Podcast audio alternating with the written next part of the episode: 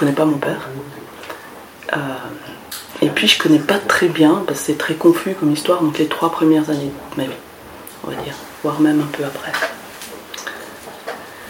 Et puis, euh, un jour, je, commence une thérapie avec une dame qui vient avec une demande, enfin, d'un processus thérapeutique qui se passe très bien concerne sa vie quoi, actuelle. Mais au fur et qu'elle raconte des fois des choses sur son enfance, oui, c'est bizarre parce que j'ai l'impression de connaître des bouts de cette histoire. En tout cas, le lieu de vie, des choses comme ça. Et tout à coup, dans la tête, j'arrive à faire les connexions parce qu'elle parlait beaucoup de, de voisins bruyants. Enfin, ces voisins, c'était ma famille. tout début de ma vie.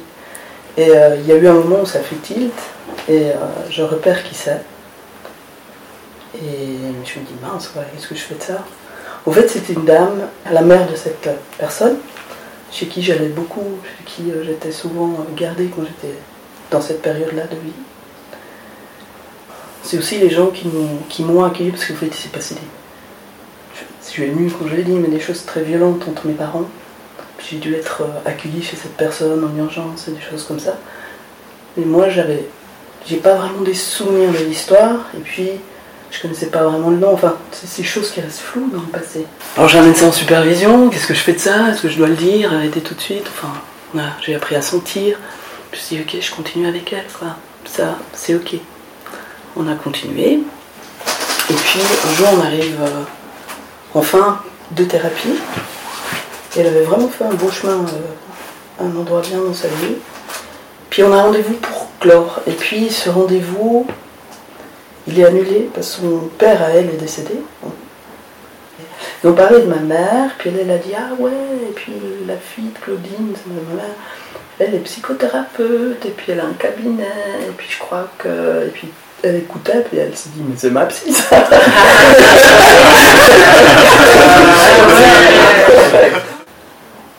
Et tout à coup, elle m'envoie un message euh, dans cette période en me mettant Au fait, euh, on se connaît depuis longtemps Point d'interrogation.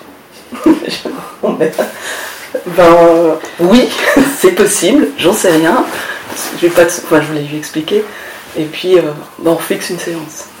Et dans la séance, elle me dit Mais toi, t'es Nadia Puis je fais Ouais, oui. elle me dit Mais tu sais depuis quand Puis ben, je lui explique mon histoire.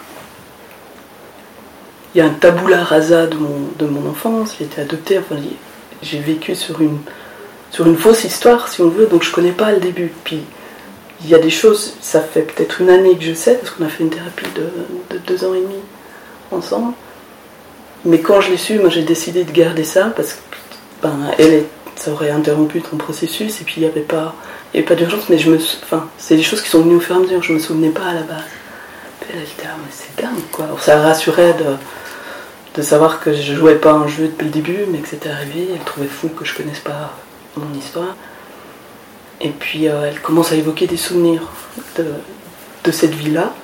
Puis je lui dis, mais tu sais, le couple dont tu parles, mes parents, mon père, enfin je l'ai jamais vu, même en photo. Ah moi je te ramène des photos. J'en ai tout plein. et puis j'ai vu des photos, et puis euh, des photos de moi. Euh, entre, je sais pas, 0 et, et 4-5 ans.